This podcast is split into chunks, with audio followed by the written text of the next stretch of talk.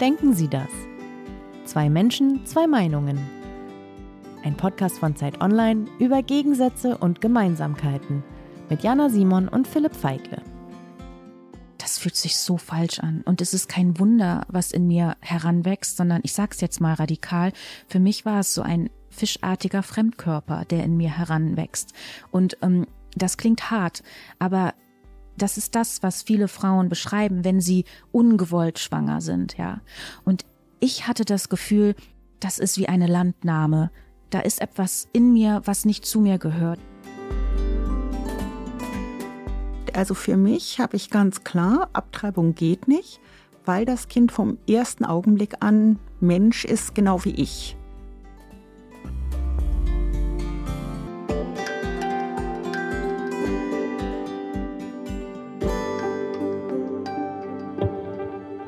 Philipp, wir haben heute Jubiläum. Das ist unsere zehnte Folge. Stimmt, Jana. Das ist tatsächlich schon Folge 10 und unseren Podcast gibt es jetzt seit fast schon einem Jahr.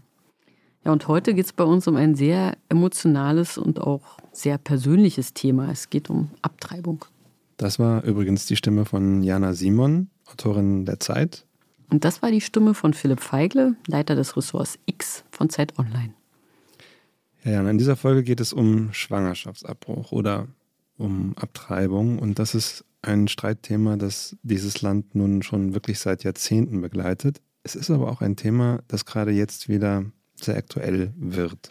Im Kern geht es um die Frage, und das war die Frage auch in den letzten vergangenen Jahrzehnten, ob und unter welchen Umständen eine Frau abtreiben darf. Und unsere beiden Gästinnen, die wir gerade schon zum Beginn dieser Folge gehört haben, sind in dieser Frage wirklich sehr unterschiedlicher Meinung. Ja, und noch zugespitzter formuliert geht es darum, dürfen Frauen über ihren eigenen Körper bestimmen? Das ist eine Frage, die wirklich ein sehr großes Feld aufmacht. Der Körper der Frau als Schauplatz politischer Kämpfe. Und wie man gerade am Beispiel der USA und ja auch an Polen sehen kann, ist das wirklich ein sehr großes und sehr heftig diskutiertes Thema. In Polen sind nämlich Abtreibungen inzwischen verboten. Nur mit der Ausnahme, wenn die Schwangerschaft ein Resultat von einer Vergewaltigung ist oder wenn die Gesundheit oder das Leben der Mutter in Gefahr ist.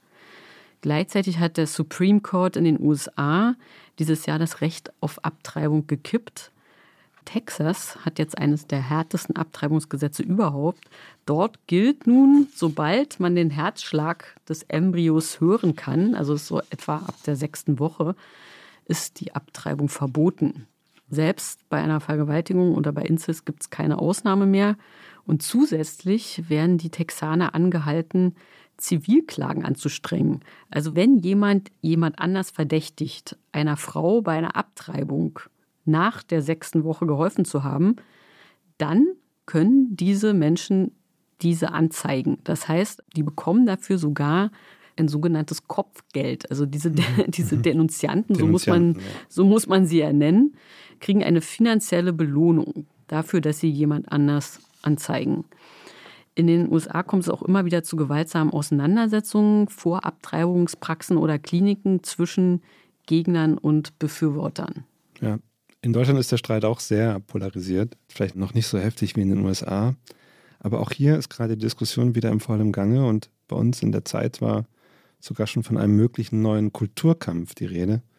Es ist so, Teile der Grünen und Sozialdemokraten würden gerne einen neuen Anlauf nehmen, einen Paragraphen loszuwerden, der ja seit Jahrzehnten in Deutschland für Debatten sorgt, nämlich den Paragraphen 218 Strafgesetzbuch. Den gibt es, ich habe mal nachgeschaut, seit 1871, also wirklich schon sehr lange. Und er stellt bis heute Abtreibungen grundsätzlich unter Strafe. Allerdings bleibt der Schwangerschaftsabbruch heute unter gewissen Bedingungen straffrei, nämlich wenn die Abtreibung innerhalb der ersten drei Monate der Schwangerschaft stattfindet und die Frau sich zuvor einer Pflichtberatung bei einer Beratungsstelle unterzogen hat. Da muss sie auch so einen Nachweis darüber erbringen. Und zwischen dieser Pflichtberatung und dann der Abtreibung selbst müssen drei Tage vergehen, so eine Überlegungsfrist muss die Frau da einhalten. Und wenn all diese Bedingungen erfüllt sind, dann ist die Abtreibung weiterhin rechtswidrig, aber straffrei. Es gibt noch andere Ausschlusskriterien, und zwar, wenn es einen kriminologischen Hintergrund gibt. Etwa, wenn die Schwangerschaft das Resultat einer Vergewaltigung oder von Inzest ist oder wenn sie eine Gefahr darstellt für die Gesundheit und das Leben der Mutter. Man muss auch dazu sagen, dass weltweit fast die Hälfte der Abbrüche unsichere Abbrüche sind. Mhm. Das heißt also von ungeschultem Personal oder unter ganz. Also nicht von Ärzten. Nicht von Ärzten vorgenommen werden oder eben unter sehr schlechten Bedingungen durchgeführt werden. Und dabei sterben auch jedes Jahr 40.000 Frauen, fast 40.000 Frauen, also wirklich eine hohe Zahl. Mhm. Ja, und Philipp, du hast ja schon gesagt, einige würden Abtreibung nun ganz legalisieren. Also in Deutschland jetzt. In Deutschland, mhm. genau. Ermutigt wurden sie dabei durch die Abschaffung eines anderen Paragraphen, nämlich des Paragraphen 219a. Wir machen heute hier so eine kleine Justizfolge. Dessen Streichung hat die Ampelkoalition nämlich erst vor ein paar Wochen in diesem Juli beschlossen. Dabei ging es darum, dass Arztpraxen in der Öffentlichkeit nicht dafür werben dürfen, dass sie Abtreibung durchführen. Und das können sie jetzt. Ja, also in diesen jahrzehntelangen Streit um das Abtreibungsrecht kommt gerade wieder ganz schön Bewegung. Auch durch die Entscheidung im Ausland, von denen du gerade schon gesprochen hast. Und vielleicht müssen wir ganz kurz, bevor wir gleich unsere Gästinnen im Studio begrüßen, kurz in die Geschichte zurückblicken. Jana, du bist ja in Ostberlin groß geworden. Also im Osten. Wie war das eigentlich in der DDR? In der DDR waren Abtreibungen seit 1972 tatsächlich innerhalb der ersten zwölf Wochen legal. Mhm. Und darüber gab es nach dem Mauerfall im Zuge des Vereinigungsprozesses auch sehr harte Diskussionen. Denn da stießen auch zwei völlig unterschiedliche Frauenbilder aufeinander. Mhm. Und darum wird es ja heute im Podcast auch gehen, um völlig unterschiedliche Sichtweisen auf die Selbstverwirklichung von Frauen und auch was eine gute Mutter ausmacht. Mhm. Ja, das stimmt. Und in Westdeutschland, ich habe das alles für diese Folge nochmal nachgelesen, gab es etwa zur gleichen Zeit, also auch Anfang der 70er Jahre, Bemühungen einer Liberalisierung, damals unter der sozialliberalen Koalition unter Willy Brandt. Du erinnerst dich sicherlich auch noch an das berühmte Cover des Stern 1971, Wir haben abgetrieben, initiiert von der Frauenrechtlerin Alice Schwarzer. Aber anders als in der DDR wird in den 70er Jahren das Abtreibungsrecht nicht merklich liberalisiert. Denn das Bundesverfassungsgericht kippt damals die Bemühungen der Politik zu einer Liberalisierung und auch nach dem Mauerfall und dann dem Einigungsprozess, du hast es ja gerade schon erwähnt, schreitet das Bundesverfassungsgericht wieder ein und nimmt damals eine Reform zurück des Paragraphen 218. Im Anschluss daran kommt es dann zu dem Kompromiss, den wir heute kennen, den wir gerade eben schon beschrieben haben. Also Abtreibungen sind bis heute rechtswidrig, stehen also weiterhin im Strafgesetzbuch, aber unter gewissen Bedingungen sind sie straffrei.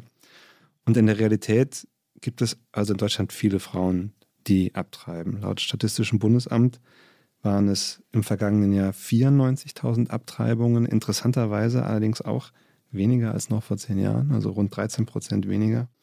Und was ich auch interessant fand, wenn man so in die Zahlen und die Daten guckt zu Abtreibungen, Mehr als die Hälfte der Frauen, die im vergangenen Jahr abgetrieben haben, hatten schon mal ein Kind zur Welt gebracht. Also das hat mich überrascht, fast 60 Prozent. Und nur drei Prozent waren noch im Teenageralter, also unter 18 Jahren. Das stimmt. Und jede einzelne von diesen 94.000 Abtreibungen ist eine zu viel, sagt eine unserer heutigen Gesprächspartnerinnen, und zwar Sonja Adler aus Berlin. Sie ist 61 Jahre alt, katholisch, ist Hausfrau und Mutter von sechs Kindern und für sie persönlich ist Abtreibung Mord. Ja, und ihr gegenüber sitzt gleich Nadine Punks. Sie ist 41 Jahre alt, sie ist Buchautorin und hat vor kurzem ein Buch geschrieben, und zwar über ihre Entscheidung, ohne Kinder zu leben. Es heißt nicht Mutter sein. Nadine Punks hat selbst abgetrieben und redet darüber auch öffentlich. Und sie fordert vehement die Abschaffung von Paragraph 218, also Sie ist für die Legalisierung von Abtreibungen. Ja, da sind die beiden wirklich völlig gegensätzlicher Meinung. Sie haben auch beide, glaube ich, völlig gegensätzliche Lebensentwürfe und einen ganz unterschiedlichen Blick auf Mutterschaft und überhaupt darauf, was Frau sein bedeutet, auch auf Selbstverwirklichung und Selbstbestimmung. Das glaube ich auch. Ich glaube, wir werden über weit mehr reden heute nur als über Abtreibung. Als über Abtreibung. Das hm. Thema ist wesentlich größer. So, und jetzt nochmal für alle, die unseren Podcast noch nicht kennen. Erkläre ich jetzt auch noch einmal, was wir jetzt machen in den nächsten Minuten. Wir bringen in jeder Folge zwei Menschen zusammen, die in einer Frage ganz unterschiedlich denken und Mühe haben, überhaupt noch zu verstehen, warum das Gegenüber eine andere Meinung vertritt. Ja, wir besuchen die Gäste zu Hause, um zu erfahren, wie ihre Biografien ihr Denken geprägt haben und wie sie zu ihren Ansichten gelangt sind. Und anschließend treffen sich die beiden hier im Studio zum ersten Mal. Das wird gleich auch passieren. Ja, Philipp, und du hast äh, Nadine Punks besucht. Wie war das denn? Ja, Nadine Punks lebt in Düsseldorf und dort habe ich sie auch getroffen. Sie hat uns vom S-Bahnhof abgeholt und wir sind dann gemeinsam zu ihrer Straße gelaufen. Na ja, dann herzlich willkommen in Düsseldorf. Ah, vielen Dank. Danke. Gehen wir da? Punks lebt in einer eher kleineren Mietwohnung im dritten Stock. An der Wand in ihrem Wohn- und Schreibzimmer stand ein Bücherregal mit vielen Romanen und Sachbüchern. An den Wänden hing Kunst. In der Ecke stand ein altes Grammophon. Und Nadine Punks hat dann am Fenster Platz genommen an ihrem Arbeitstisch und ich habe sie zu Beginn gefragt, warum sie heute so vehement dafür eintritt, Abtreibungen in Deutschland zu legalisieren. Ja, ich denke, das war auch ein Prozess. Ich habe mir, als ich jünger war, gar nicht so viele Gedanken darum gemacht. Ich war sogar davon überzeugt, dass ich in einem weitestgehend gleichberechtigten Land lebe, also in einem Land, wo es Gleichberechtigung gibt. Und habe dann aber festgestellt, dass ich mich geirrt habe. Und der Hauptgrund, warum ich zu meiner Meinung jetzt gelangt bin, ist, weil ich selber eine Abtreibung hatte und in die Mühlen der deutschen Gesetzgebung geraten bin. Und dann, also es liegt ein paar Jahre zurück, und ähm, deswegen habe ich dann darüber nachgedacht, ja, was bedeutet das denn? Und was bedeutet körperliche Selbstbestimmung? Was bedeutet reproduktive und sexuelle Selbstbestimmung? Ja, über all diese Fragen, die Nadine Punks gerade gestellt hat, werden wir heute in diesem Podcast ausführlich sprechen und auch über ihre Abtreibung, die sie gerade schon erwähnt hat. Aber vielleicht erzähle ich dir erstmal ihre Geschichte. Punks ist groß geworden in Mönchengladbach, also im Nordrhein-Westfalen der 80er Jahre. Mein Vater hat in einer Baustofffirma gearbeitet, hat also dort Zementsäcke getragen, Gabelstapler gefahren. Meine Mutter hat als Verkäuferin gearbeitet und ist abends dann noch Treppenhäuser putzen gegangen und ähm, insofern klassische Arbeitsfamilie, Arbeiterkind und wir hatten nicht wirklich viel Geld. Meine Eltern haben hart gearbeitet für jeden Pfennig und äh, wir mussten natürlich auch jeden Pfennig umdrehen. Ja, über Politik, sagt Punks, habe man daheim eher nicht gesprochen. Die Eltern hatten dafür auch keine Zeit, weil sie arbeiten mussten. Und auch feministische Themen spielten daheim keine Rolle. Aber Punks erinnert sich an eine Geschichte aus der Zeit ihrer Kindheit, von der sie heute denkt, dass sie doch einiges über die Gesellschaft aussagt, in der sie groß geworden ist. Ich dachte da auch noch, na ja, ich werde bestimmt auch irgendwann mal Mutter werden. Und ich dachte das auch ziemlich lange, obwohl es sich nicht stimmig angefühlt hatte. Aber so im Laufe der Zeit, auch während der Pubertät, hm, naja, merkte ich, ich weiß nicht, ob das der richtige Lebensweg ist. Punks geht dann aufs Gymnasium, macht rund um die Jahrtausendwende Abitur und sie wird als erste in ihrer Kernfamilie studieren. In Düsseldorf Geschichte und Germanistik, was einige Jahre dauern wird, weil sie nebenher viel Job, denn Sie muss sich das Studium selbst finanzieren. Und nach dem Studium macht sie dann ein Volontariat bei einem Lokalsender. Aber auch dort wird sie nicht lange bleiben. Und ich bin dann danach in die Selbstständigkeit gegangen. Ich wollte nicht mehr angestellt sein. Also hm, hat sich, hat sich auch nicht für mich stimmig angefühlt, irgendwo in einem festen äh, Beschäftigungsverhältnis zu stehen und habe mich dann selbstständig gemacht mit, ja, auch mit moderativen Geschichten, mit ähm, viel Kleinkunst. Also ich hatte schon immer ganz viel Kleinkunst gemacht, bedeutet also Comedy, Spielen, Sprechen etc. pp. Damit wird man natürlich nicht reich. Das bedeutet, ich habe auch ganz, ganz viele Nebenjobs gemacht. Ich habe letztens mal gezählt, es müssen um die 30 gewesen sein. Ja, das klingt jetzt so, als wären Freiheit und ein selbstbestimmtes Leben das Entscheidende, das Wichtigste hm. für Sie. Ja, das war auch mein Eindruck und das sagt sie ja auch. Sie hat dann viele verschiedene Jobs gemacht, wie sie gerade schon erzählt hat. Sie hat zum Beispiel in der Notaufnahme einer Tierklinik gearbeitet. Und irgendwann fing sie dann an, Bücher zu schreiben, und zwar zuerst Reisebücher, etwa eines über den Iran Und in diese Zeit, also sie ist jetzt Mitte 30 etwa, fällt auch ihre Abtreibung, von der sie ja zu Beginn schon erzählt hat und von der man, denke ich, sagen kann, dass sie sehr prägend für sie war. Also ich war ein paar Tage überfällig und als ich dann den Test gemacht hatte und sich der zweite Streifen dann blassblau im Sichtfenster abzeichnete, da ist mir erstmal schwindelig geworden. Das mhm. war, das war ein Schock, weil ich auch gar nicht dachte, dass ich dazu in der Lage bin, sowas zu produzieren. Ich bin dann aber sehr schnell in mein Wohnzimmer gegangen und habe den Computer hochgefahren und das Wort Abtreibung gegoogelt. Für mich war völlig klar, dass das der Weg für mich sein wird. Und ich habe dann schon am selben Tag auch meine Frauenärztin angerufen und einen Termin bekommen und sie hat das dann bestätigt. Und ähm, ja, es war für mich emotional natürlich sehr aufrührend und ähm, ich hatte große Angst tatsächlich, weil ich dann natürlich gegoogelt hatte und gemerkt hatte, oh, das ist aber kompliziert in Deutschland. Ich brauche ja den Beratungsschein. Ich muss erstmal zu einer Beratungsstelle, kriege ich einen Termin, oh je, und in welcher Woche bin ich denn jetzt, ne? Bevor ich zur Ärztin gegangen bin. Ich hatte sehr, sehr viel Angst und dachte nicht, dass ich schon zu spät bin. Wer weiß, wer weiß. Ja, und dann habe ich das alles innerhalb relativ kurzer Zeit dann ähm, gemacht. Also den Beratungstermin bekommen und dann auch letztlich den Schwangerschaftsabbruch an sich. Aber das war Glück, weil ich in einer Großstadt lebe ja. und nicht irgendwo auf dem Land. Ja. Hat denn die Frauenärztin reagiert? Die Frauenärztin war ganz cool, ganz entspannt. Ich habe sofort gesagt, dass ich ähm, diesen Embryo nicht austragen möchte. Sie hat nicht nach meinen Gründen gefragt und hat mir dann die Adresse eines anderen Gynäkologen gegeben und meinte, gehen Sie dahin, das ist kein Metzger. Ja, gehen Sie dahin, das ist kein Metzger. Was ist denn ein Metzger? Ja, also Punkt sagt, sie habe oft gehört, dass Frauen, die abtreiben wollen, von den Abtreibungsärzten nicht gut behandelt werden. Also das meint sie mit Metzger. Sie selbst aber hatte Glück. Ihr Abtreibungsarzt sagt, sie sei sehr verständnisvoll gewesen. Und warum hat sie denn eigentlich abgetrieben? Es war bei mir jetzt keine soziale Notlage. Ne? Also der Grund, dass ich diesen Embryo nicht austragen wollte, war nicht, weil ich jetzt Angst hatte, wie könnte ich das finanzieren oder wie soll das gehen beruflich. Das war alles irrelevant. Also hätte ich das gewollt, hätte ich es vielleicht irgendwie hinbekommen können, so, ne? Nein, für mich war einfach klar, und das hatte mir dann auch, als ich dann wusste, dass ich schwanger bin, ich saß ja ein paar Stunden alleine zu Hause. Es war ja morgens um fünf, als ich diesen Schwangerschaftstest gemacht habe. Ich hatte also ein paar Stunden Zeit, auch alleine hier zu sitzen, bis die Frauenärztin die Praxis äh, geöffnet hat.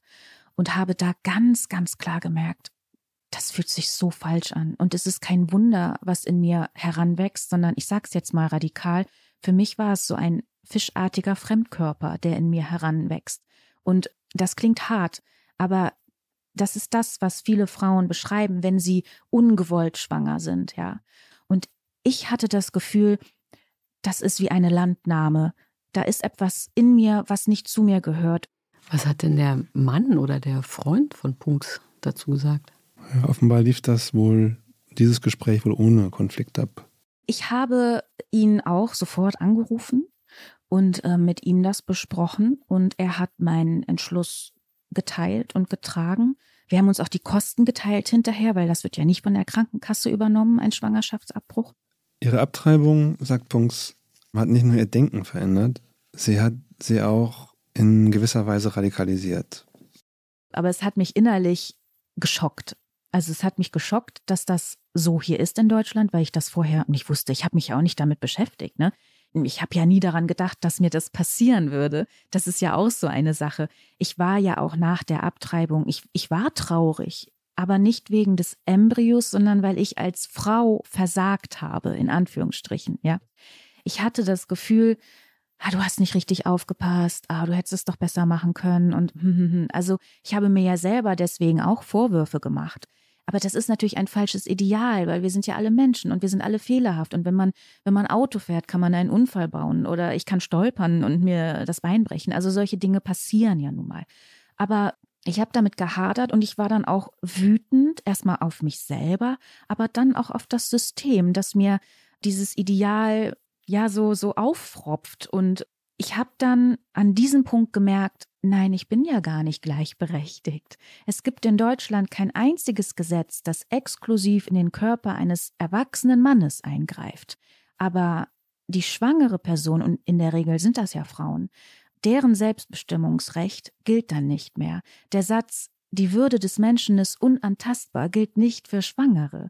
Punks wird in dieser Zeit nicht nur klar, dass es in den Fragen der Reproduktion keine Gleichberechtigung gibt, Sie ist sich nun auch sehr sicher, dass sie keine Kinder haben möchte. Und sie ist sogar so sicher, dass sie sich mit 39 Jahren dazu entschließt, sich sterilisieren zu lassen, was sie dann auch getan hat. Das ist ja ein durchaus radikaler Schritt, den nicht viele Frauen machen und zeigt ja auch, dass sie also Sex von der Fortpflanzung entkoppeln wollte. Hm, das stimmt und Entscheidend ist aber, glaube ich, dabei, dass es nicht die Abtreibung selbst war, die sie da so stark beeinflusst hat, sondern die Tatsache, dass sie wirklich wusste, ich will keine Kinder haben und das in der kurzen Phase, in der sie schwanger war, halt so deutlich gespürt hat. Es hatte natürlich auch mit dem Schwangerschaftsabbruch zu tun, weil ich da wirklich 100 Prozent wusste, ich möchte kein Kind haben.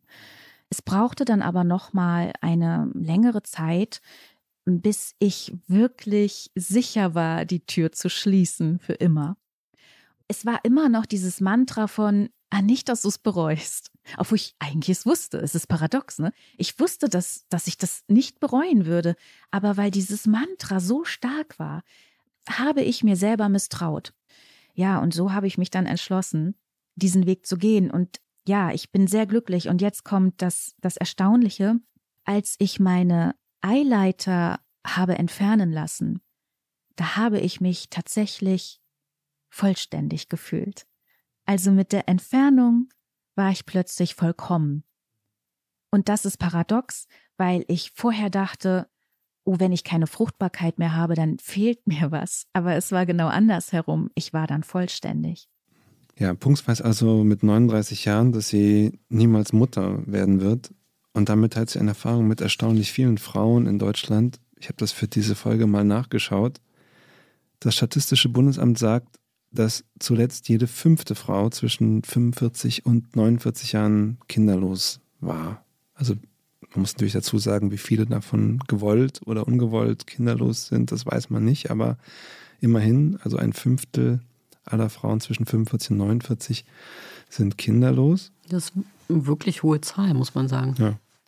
Und Punks beschreibt ihre eigene Kinderlosigkeit auch wirklich nicht als Makel, sondern sogar als großes Glück.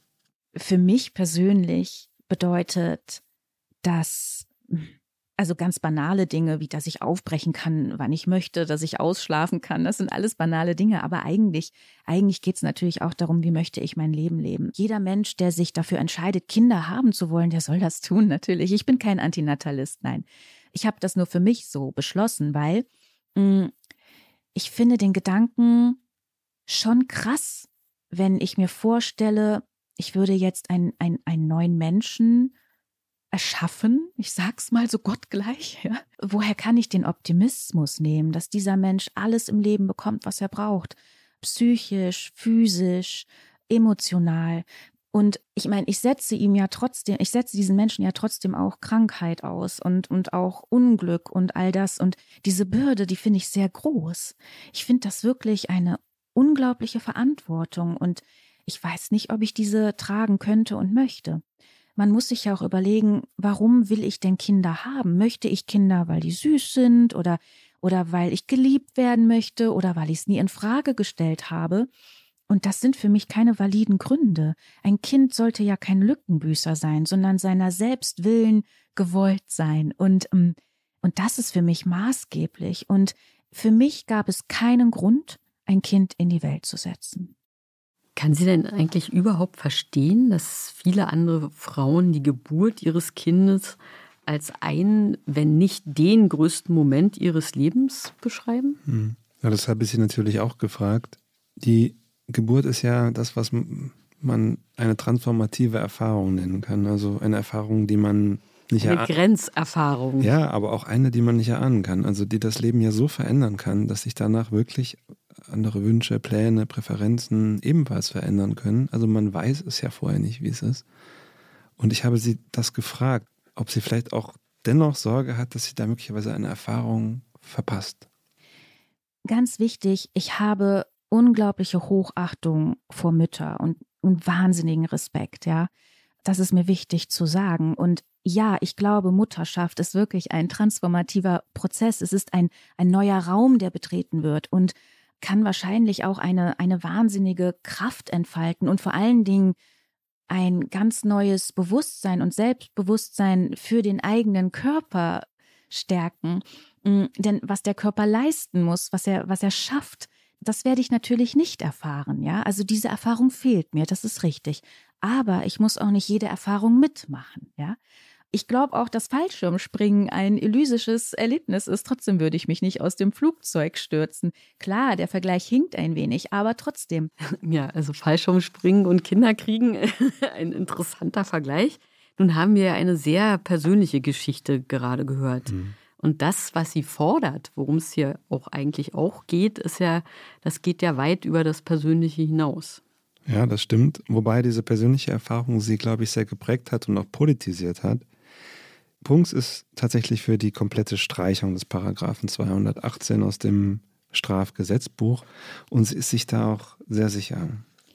Ich bin für die ersatzlose Streichung des Paragraphen 218 aus dem Strafgesetzbuch, weil er Frauen, schwangere Personen und auch die Ärzteschaft kriminalisiert und stigmatisiert. Und Abtreibung sollte ein Menschenrecht sein und Abtreibung sollte zur Gesundheitsversorgung dazugehören. Und es kann nicht sein, dass ein Menschenrecht oder das Recht auf Selbstbestimmung im Strafgesetzbuch verhandelt wird, direkt hinter Mord und Totschlag. Ja, viele Menschen und Kritiker von Abtreibung sehen ja den Embryo, den Fötus, wie auch immer mhm. man es nennen will, ja ab dem ersten Tag im Bauch der Mutter als Lebewesen an. Mhm. Also da geht es auch um die Frage, ab wann sprechen wir über Leben? Wie sieht das Punkt? Für die eine Frau bedeutet das das Größte und das Wichtigste. Und es ist der Bauchzwerg und die Erfüllung aller Wünsche. Und für die andere Frau ist es vielleicht der Zellhaufen. Und das ist wichtig. Beide Deutungen sind absolut legitim, ja. Beides stimmt. Und nur die schwangere Person kann die Vorgänge in ihrem Körper interpretieren. Und da gebe ich noch ein Beispiel, worüber ich mich zum Beispiel tierisch aufrege, dass eine schwangere Frau automatisch als Mutter bezeichnet wird. Ja, ich war schwanger, aber ich war keine werdende Mutter. Und der Fötus in meinem Bauch war kein Kind. Das war ein menschliches Wesen, was potenziell zum Menschen werden kann, wenn alle Voraussetzungen günstig sind. Aber erst mit der Geburt wird der Fötus ein Kind. Es gibt also gar keine ungeborenen Kinder. Und es ist auch nicht so, dass alle Schwangeren Mütter sind. Ja, Philipp, hast du sie denn auch gefragt, ob sie sich überhaupt vorstellen kann, wie ihre Gesprächspartnerin zu ihrer Meinung gelangt ist?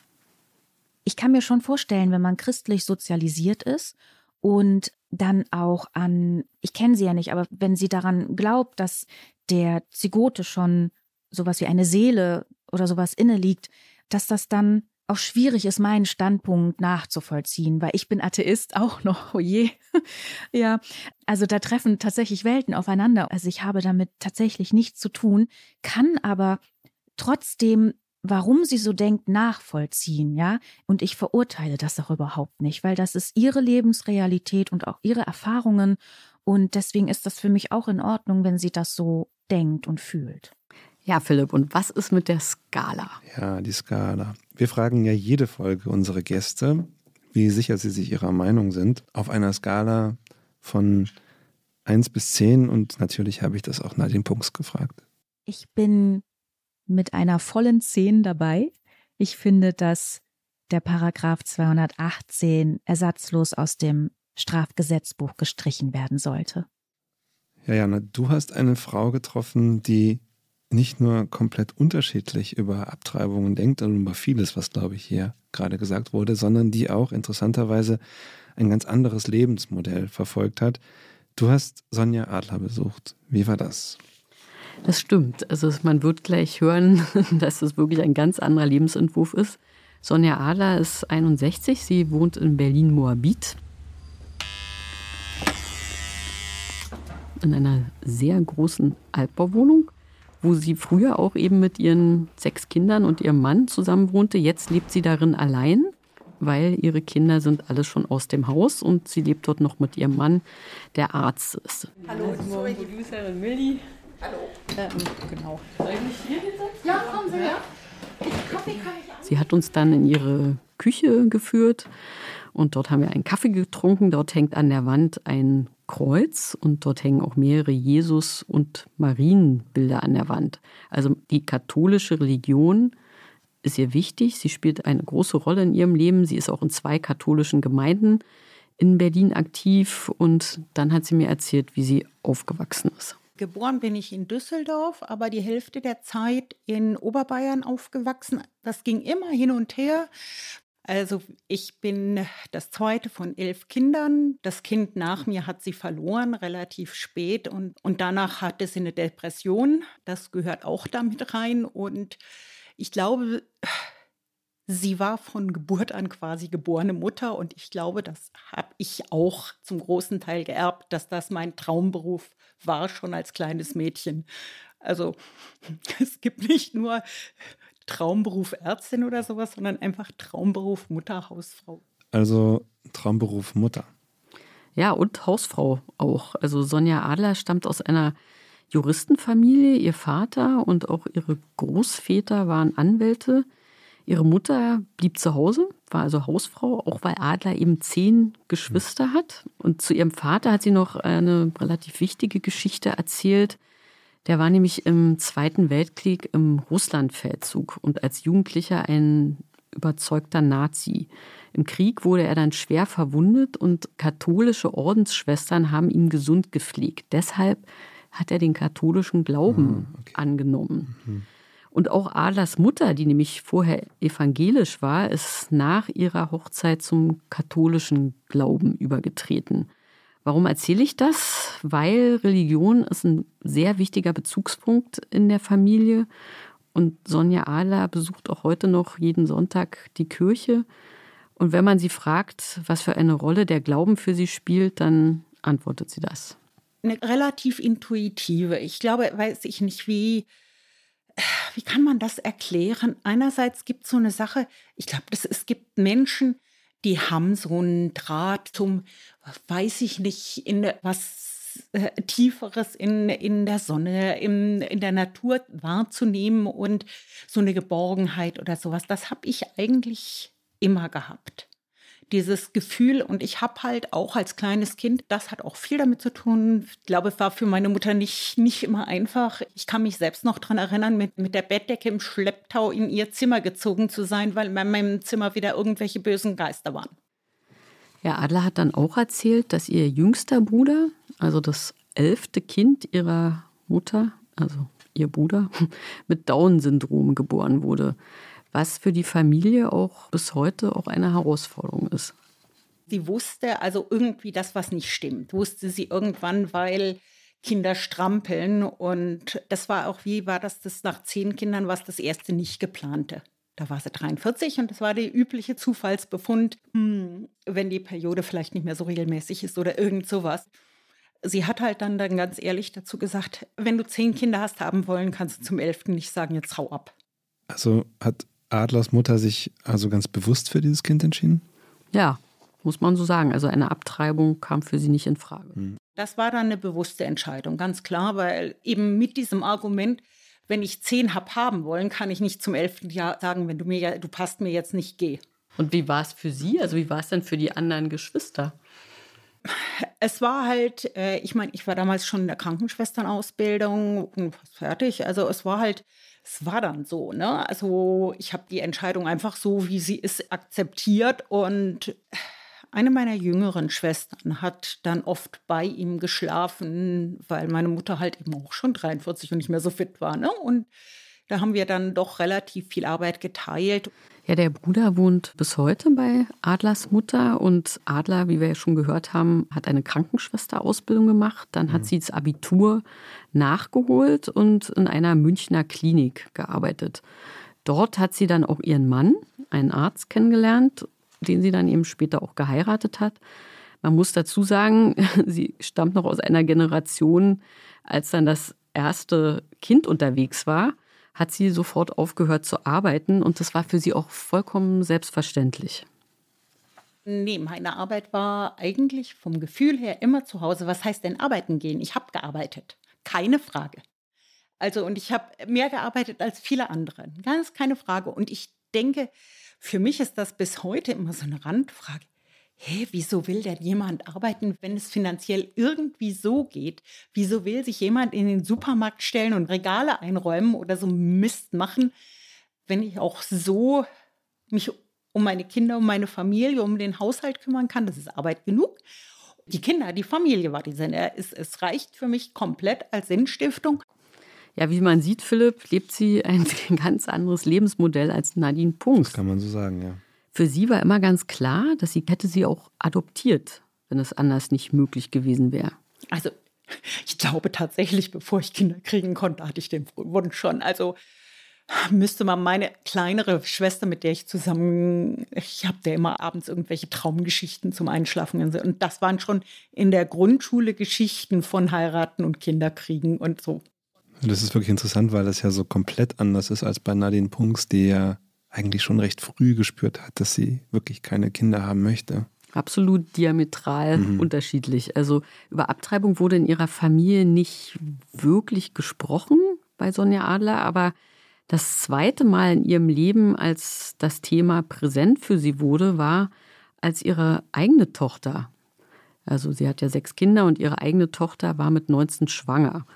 Und der Freund hat sie sitzen lassen. Und da wurde das Thema nochmal aktuell. Und da hatte meine Schwester, bei der sie in der Nähe studierte zu dem Zeitpunkt, die, hat, die hatte gerade angefangen zu studieren, die hat halt zu ihr gesagt, also wenn du glaubst, dass das ein kleiner Mensch ist, dann lass ihn leben. Und inzwischen, also der war kein einfaches Kleinkind, aber er ist ein absolut süßer großer Bruder heute und er hat äh, einen Ersatzvater, der ist also nicht mit Gold zu bezahlen. Also eine Abtreibung kam aber auch aus einem anderen Grund für Sonja Ahler nicht in Frage. Für sie war Sexualität an sich kein großes Thema. Das hat sie nicht interessiert. Und von daher war es auch völlig uninteressant. Abtreibung kommt nicht in Frage, weil was soll ich denn mit einem Mann im Bett, wenn ich keine Kinder will? Ist denn für Sie als gläubige Katholikin eine Abtreibung Mord? Also für mich, wenn ich und weil ich für mich wahrnehme, dass das Leben von Anfang an ist, ist es Mord. Aber das heißt nicht, dass jemand anders, der abtreibt, deshalb äh, einen Mord begeht. Weil wenn er das anders sieht, ist das anders. Wie du hörst, unterteilt sie sehr stark in das, was sie selbst fühlt und denkt und für richtig hält und das, was andere Menschen fühlen und denken könnten. Also sie ist keine radikale Abtreibungsgegnerin. Sie würde sich jetzt nicht vor Abtreibungspraxen stellen und Frauen oder Ärzte beschimpfen. Aber sie hat schon sehr starke Vorstellungen für sich selbst. Für sich selbst ist sie da sehr sicher. Mhm. Ich habe sie dann auch gefragt, ob sie der Meinung von Papst Franziskus ist, der ja immerhin ihr oberster Religionsführer ist. Und zwar hat der 2019 gesagt, eine Schwangerschaft abzubrechen sei wie jemanden zu beseitigen. Und einen Menschen zu beseitigen sei wie die Inanspruchnahme eines Auftragsmörders, um ein Problem zu beseitigen. Damit setzt er ja im Prinzip Ärzte, die Abtreibung durchführen, mit Auftragskillern gleich. Ja, das ist, ich meine, das ist die Frage eben, wie der das sieht halt auch. Ja, da ist schon was dran. Ne? Also ich meine, und ich kann mir halt eben inzwischen auch nicht mehr so wirklich vorstellen, dass ein Arzt das nicht sieht. Dass das, also ich meine, ich bin dafür Goethe, weil Goethe hat halt geschrieben, das Kind ist eine geprägte Form, die sich lebend entwickelt. Und ich meine, wann diese Prägung, die ist eben irgendwo ganz am Anfang. Ja, Nadine Punkt sagt ja, also sie sagt es nicht wörtlich, aber sie sagt es, im Grunde sagt sie, dass mein Körper gehört mir. Ich möchte darüber selber bestimmen. Und es klingt ja so, als ob Adler das wirklich ganz anders sieht. Da bin ich halt irgendwie ein bisschen, also ich bin nicht, mein Körper gehört mir, sondern im Prinzip ist der Körper, ich fand den, den Spruch, der war von einem Freund von meinem Vater, naja, der Körper ist der Esel, auf dem ich reite, den muss ich gut versorgen. Ja, wie du hörst, also auch wieder was ganz anderes mhm. als bei Nadine Punks. Sie hat dann erzählt, übrigens studiert sie jetzt im Alter noch einmal, und zwar Reha-Pädagogik. Mhm. Und sie hat erzählt, dass sie eben durch ihre Kirchenarbeit mit vielen Frauen zu tun hat, die abgetrieben haben und die damit gar nicht gut zurechtkämen. Ich meine, ich kenne halt inzwischen wirklich einen ganzen Satz Leute, die im Nachhinein dieses Gefühl haben, einen Mord begangen zu haben. Menschen, die mit sich und der Welt einfach nicht mehr zurechtkommen, weil sie irgendwie denken, sie haben gemordet. Also da gibt es Frauen, die danach eben nicht mehr zurechtkommen. Also ich habe halt dann jetzt eine ganze Mütterbetengruppe, weil die diese Gruppe, wo sie dieses, dieses Loslassen, dieses Kind jetzt wirklich loslassen, das ist jetzt, das ist vorbei und du darfst dir selber verzeihen. Da ist dieses ganz stark, dieses du darfst dir selbst verzeihen. Ganz schwierig wird es ja auch nicht direkt danach, sondern wenn die gute Frau dann 45 ist und merkt, ich habe das einzige Kind, das ich hätte haben können, verloren oder tatsächlich selbst verworfen. Ich wollte mit äh, 20 kein Kind und jetzt habe ich keins. Dann habe ich sie natürlich auch nach dem Paragraphen 218 gefragt, den Punkt ja tatsächlich abschaffen will. Also da finde ich diese deutsche Regelung eigentlich relativ gut. Ich finde das gar nicht so fürchterlich äh, schlecht, weil es ein bisschen das Nachdenken darüber. Und ich würde die Kinder einfach immer gerne zur Adoption freigeben oder sowas, weil es so viele Eltern gibt, die sich Kinder wünschen und keine kriegen. Es gibt ja, wenn man mal durch, wie viele äh, Fertilitätsbehandlungen jedes Jahr durchgezogen werden. Das ist eine unendliche Menge. Adler findet besonders die Pflichtberatung wichtig innerhalb dieses Paragraphen 218, eben weil für sie das Kind von Anfang an eine Persönlichkeit ist und die Frau dadurch ihrer Meinung nach noch einmal die Möglichkeit bekommt, über ihre Entscheidung nachzudenken. Aufgrund eines gewissen äh, sensibilisierenden Aspektes finde ich das durchaus richtig, weil ich einfach die, die Leute einfach zum Nachdenken bringt. Äh, ich denke, um äh, Leichtsinn zu vermeiden, also um fahrlässige Tötung quasi im Ernstfall zu vermeiden und um auch um so Partnereinflüsse runter zu regulieren, die, also komm, jetzt, jetzt lass halt abtreiben, das stört mich gerade. Also abgesehen davon, dass Beziehungen, die, wo sowas passiert, praktisch immer auseinandergehen hinterher, die zerbrechen, wenn die Frau das Kind wollte und er nicht oder sowas, dann das ist eine ziemlich gute Methode, eine Beziehung komplett kaputt zu kriegen. Also an dieser Stelle würde Nadine Punks vermutlich widersprechen, vielleicht tut sie das auch nachher. Was denkt denn Sonja Adler, wie sollte der Staat mit Familien umgehen im Vergleich zu Frauen, die keine Kinder kriegen wollen? Na, im Grunde ist sie der Meinung, man müsste Familien nur finanziell unterstützen mhm. und damit eben auch die Frauen eben so im dahingehend, dass sie die Kinder doch bekommen können und wollen. Und sie ist auch der Meinung, dass Ansprüche von und an Eltern, ja, dass die heute zu hoch sind.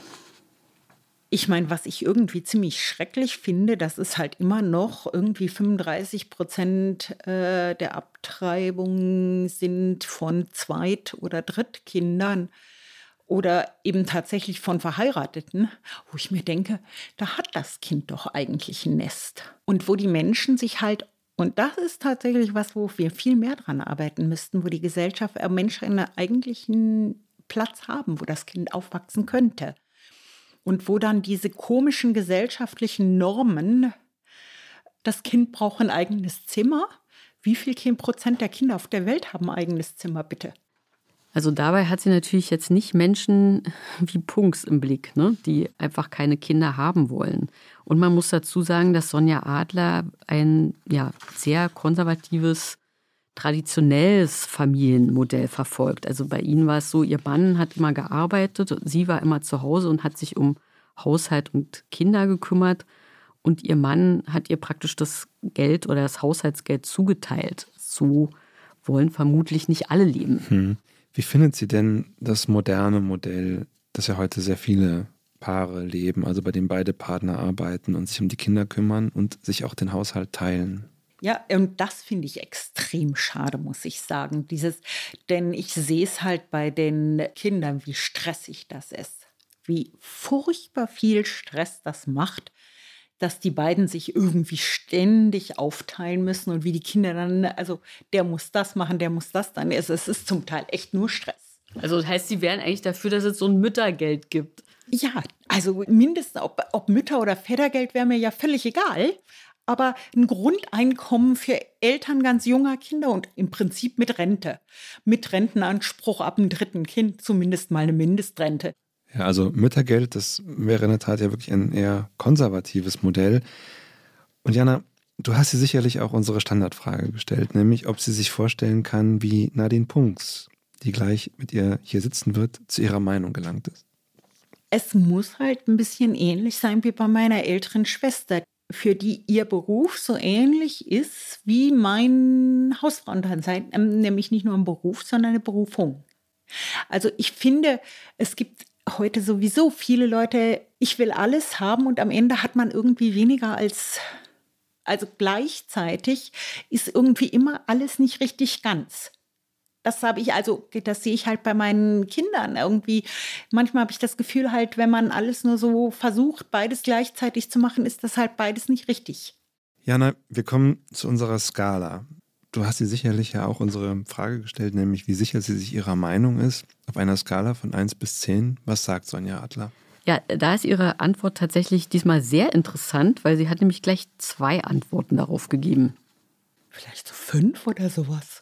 Ich weiß also, das nicht. Also relativ wenig. So, so. Ja, natürlich. So ich meine, weil ich, weil ich einfach inzwischen weiß, dass die Welt einfach so, so viele Möglichkeiten und so viel Breite hat. Na? Also ich meine, manche Sachen weiß ich ganz sicher oder für mich ganz sicher, aber das ist eben für mich ganz sicher. Wenn das für mich Leben von Anfang an ist, dann weiß ich, dass für mich eine Abtreibung nicht in Frage kommt. Weil ja, darum, das, das genau. meine ich jetzt sozusagen. Also für Sie, jetzt nur für Sie gesprochen, auf welcher Skala sind wir da? Da bin ich zehn für mich. Für mich, also für mich alleine, aber nicht natürlich ich.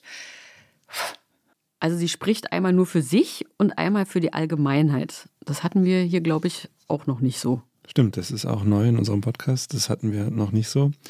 Ich bin jetzt sehr gespannt auf das Gespräch mit den beiden und wie die beiden sich begegnen werden.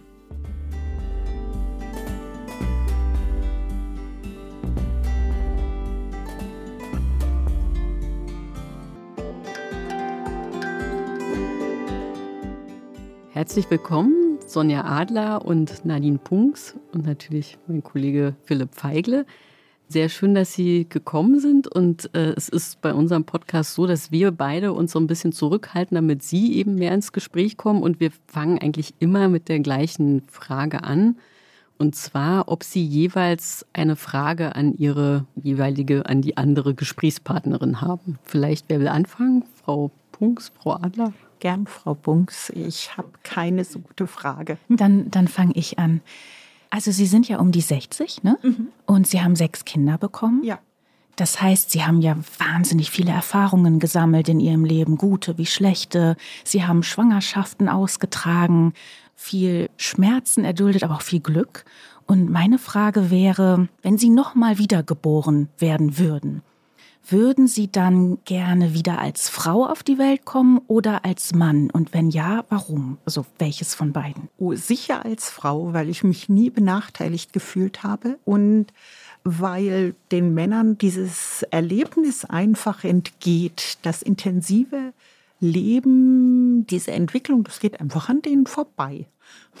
ganz ehrlich. Also das Erleben der Geburt, meinen Sie? Zum Beispiel der Geburt, aber auch mit dem ganz Kleinen, das Stillen oder auch diese Grenzerfahrung. Die, die müssen, was weiß ich nicht, vom, vom Bungee-Jumpen oder irgend sowas, um eine Grenzerfahrung zu erleben, kriege ich so. Wobei diese Erfahrung ja an mir auch vorbeigeht, ne? Weil ich ja auch kein Kind gebäre und auch nicht stillen werde. Stimmt, aber ich, ich weiß nicht, das ist, ist glaube ich, vielleicht braucht auch nicht jeder die Grenzerfahrung so. Und ich meine, ich habe in meinem Leben unendlich viel Glück gehabt, dass ich das so ausleben konnte, was ich mir gewünscht habe. Frau Adler, haben Sie denn eine Frage auch an Frau Punkt?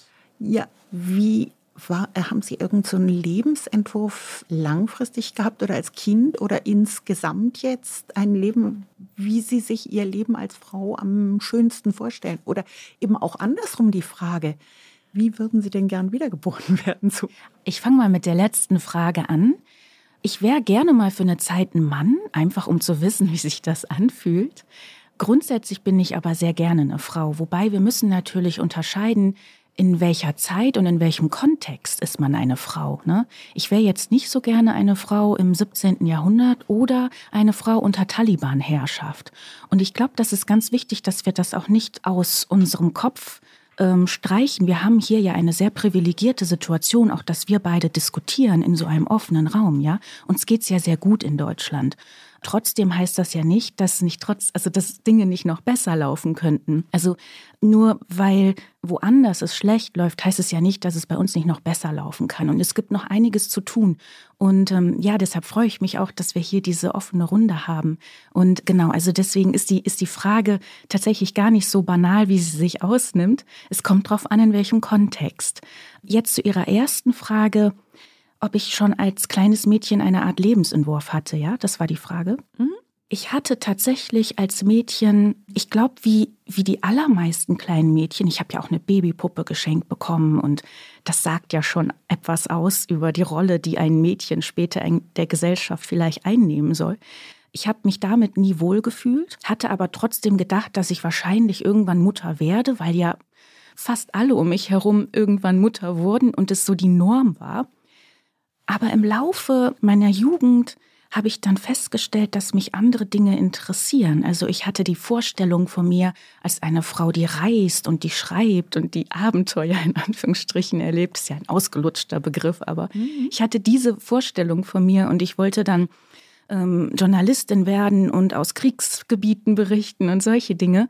Also vielleicht auch Dinge, die ein bisschen männlich konnotiert sind, in Anführungsstrichen, was immer jetzt weiblich und männlich ist. Das ist ja noch eine andere große Diskussion, die wir führen könnten. Und das Thema Mutterschaft wurde dann immer weniger und weniger im Leben, bis ich es halt für mich völlig ausgeschlossen habe. Interessant ist für mich, dass eigentlich meine ältere Schwester dieses Begriff Mutterschaft, ich finde das in dem Zusammenhang sehr interessant. Die hat mal zu mir gesagt, oh, irgendwann vielleicht will ich mal Zwillinge, damit ist das Thema, äh, diese Pflicht der Gesellschaft drüber gegenüber erledigt. Mhm. Sie hat, würde ich jetzt mal heute sagen, so aus meiner Perspektive, Gottes sei Dank keine Kinder. Sie ist C4-Professorin geworden und das war so, ich, also ich kenne diesen komplett anderen Lebensentwurf und ich fand es eigentlich, ich finde es in der Gesellschaft jetzt auch sehr interessant, dass das so offen ist, weil dieser jemand wie meine Schwester habe ich nur dadurch kennengelernt, dass zufällig meine Schwester war. Sonst war in meiner Gedankenwelt war das eigentlich nicht so drin. Andererseits mit Puppen habe ich übrigens auch überhaupt nicht mhm. gespielt, weil die waren nicht lebendig. Was soll ich denn damit? Das ist ein guter Gedanke, ja, das stimmt. Ich habe einen Hamster gehabt, so und äh, jedenfalls, ich meine, mit Puppen, was soll das? Ne? Also die waren doch nicht lebendig. Was, was ich spannend finde, ist, dass ihre Schwester und sie so unterschiedliche Lebenswege dann eingeschlagen haben, obwohl sie ja beide dieselben Eltern hatten. Haben Sie eine Erklärung, warum das so unterschiedlich ist? Einmal ist, denke ich, also mein Kinderwunsch ist, denke ich, nicht irgendwie vom Umfeld geprägt, sondern irgendeine so Anlage. Meine Mutter hatte die auch und eine Tante von mir, da hieß es immer, schrei wie ein Baby, da kommt sie. Mhm. Also ich weiß nicht, da gibt es sowas vielleicht wie eine Anlage, wie, wie, wie sowas, was da drin ist, genauso wie, ähm, wie andere Sachen, die angelegt sind. Und ansonsten war die Familie, und das ist eigentlich der, die viel stärkere Grundprägung gewesen, immer eine, also Bildungsbürger. Das waren Ärzte, Anwälte, nicht, nicht die, die superreichen, also auch mal ein Holzhändler oder sowas, aber nicht Handwerker und aber auch nicht so Oberschicht, sondern irgendwie ja obere Dienstleistung quasi. Also und da war eigentlich ein ganz starker Begriff bei uns und deshalb fühle ich mich halt auch immer sehr gleichberechtigt. Meine Tante schon, das ist ja noch eine Generation vorher, zwei Tanten hatten Medizin studiert. Also das war schon, Frau war gleichberechtigt. Und meine Mutter hat immer gesagt, ich bin der Innenminister und mein Mann ähm, ist der Außenminister. Mhm. Auch das war eine sehr gleichberechtigte Beziehung insofern. Ich finde es interessant, es war auch ein bisschen zu erwarten. Sie haben ja zwei sehr unterschiedliche Lebensentwürfe. Wir reden jetzt ja auch ein bisschen schon über die Frage, also die, die Frauenrollen. Dennoch sitzen wir hier, weil Sie in einer Frage sehr unterschiedlich denken, nämlich über das Thema von Schwangerschaftsabbrüchen und Abtreibung. Und vielleicht formulieren Sie doch nochmal beide für sich und für den jeweils anderen, was so der Kern Ihrer Position ist. Und haben Sie etwas, wenn Sie haben ja die Vorgespräche auch gehört, gibt es etwas an der Position des anderen, das Sie womöglich auch verstehen? Ja, ich kann das verstehen, bin ich nicht. Also für mich habe ich ganz klar, Abtreibung geht nicht, weil das Kind vom ersten Augenblick an Mensch ist, genau wie ich. Also mein jüngster Bruder ist ja auch geistig behindert, aber das Kind ist einfach vom ersten Moment an Mensch. Wenn ich aber diese Wahrnehmung nicht habe, ja, dann ist das, sieht das doch völlig anders aus. Dann sieht das komplett anders aus. Wenn ich dieses diese in mir gewachsene Erkenntnis irgendwie nicht habe. Das war für mich also irgendwie immer klar. Das hat dann aber auch irgendwie so mit einem Urweltbild zu tun. Ich kann das weiter ausführen, aber ich kann auch erstmal Gegenfrage stellen. Ja, ich glaube, wir diskutieren ja über zwei Dinge. Zum einen sollte der Schwangerschaftsabbruch in Deutschland illegal sein, so wie er ja jetzt ist. Paragraph 218 des Strafgesetzbuch regelt es ja dass eine Abtreibung rechtswidrig ist, nur wenn die Frau einige Auflagen erfüllt, sei es eine Beratungspflicht oder auch drei Tage Bedenkzeit, dann bleibt der Schwangerschaftsabbruch straffrei, ist aber immer noch rechtswidrig. Ja, das heißt, ich mache immer noch eine Straftat und der Schwangerschaftsabbruch ist ja auch geregelt im Abschnitt Straftaten gegen das Leben. Kommt direkt nach Mord und Totschlag so. Also die eine Diskussion ist, sollte der Schwangerschaftsabbruch im Strafgesetzbuch stehen? Und ich sage definitiv nein. 218 muss ersatzlos gestrichen werden aus dem Strafgesetzbuch und anders geregelt werden. Da können wir auch noch drüber sprechen. Und die andere Frage ist, die Sie jetzt aufgeworfen haben, und die ist natürlich sehr, sehr knifflig und kompliziert, nämlich wann beginnt das menschliche Leben? Oder anders formuliert, denn auch diese Frage ist tricky. Wann wird der Embryo oder der Fötus zum Menschen? Das ist die eigentliche Frage. Nicht, wann beginnt das Leben, sondern wann wird der Fötus oder der Embryo zum Menschen?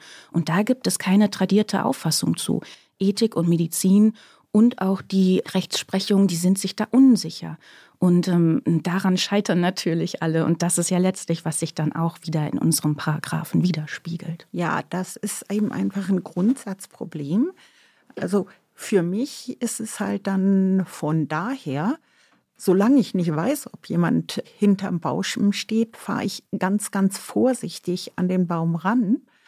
Falls einer dahinter irgendwie auf der Straße liegt oder so, ich will ihn ja nicht aus Zufall überfahren. Also wenn ich es nicht weiß, dann gehe ich erstmal davon aus, dass es ein Mensch ist. Das ist also meine Perspektive. Und, und, deshalb sagen Sie ja auch, aus Ihrer Sicht ist eine Abtreibung Mord. Aus meiner Sicht, und das sage ich, muss ich ja immer ganz klar unterscheiden.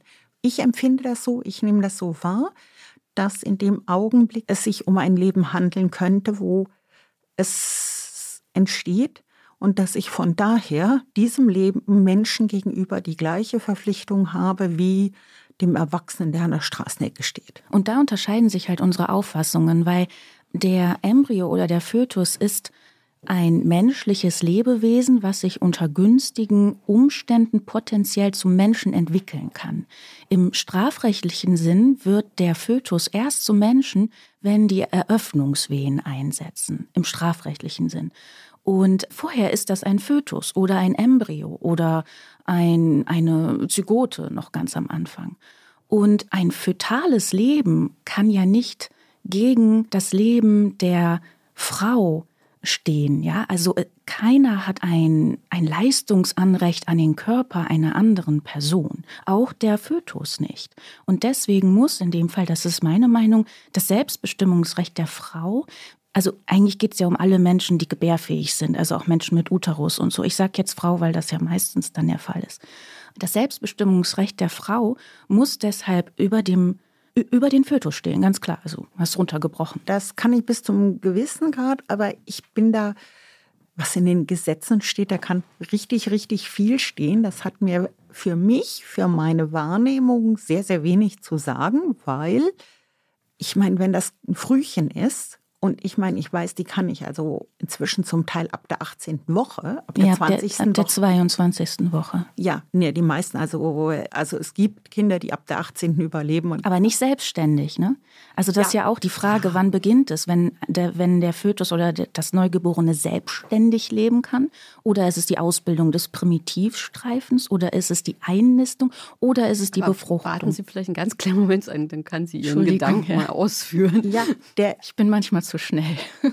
das macht doch nichts.